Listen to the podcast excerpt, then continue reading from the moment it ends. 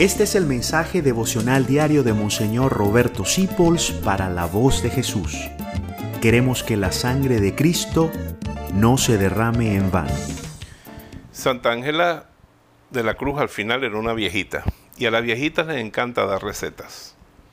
Yo tenía una viejita en la última parroquia que me llevaba bebidas, cocuy, en ramas y todo, y yo se las recibía con mucho cariño porque son recetas comprobadas por una larga vida.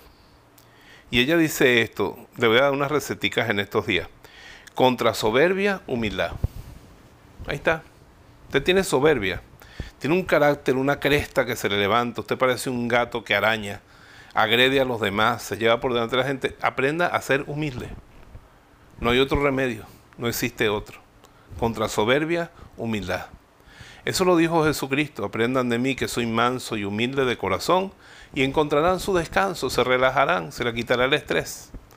Así que reconozca usted si es soberbio, yo lo soy, todos tenemos algo de soberbia adentro.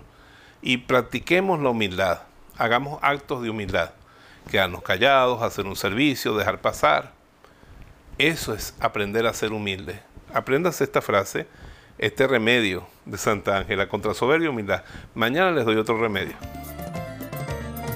Gracias por dejarnos acompañarte.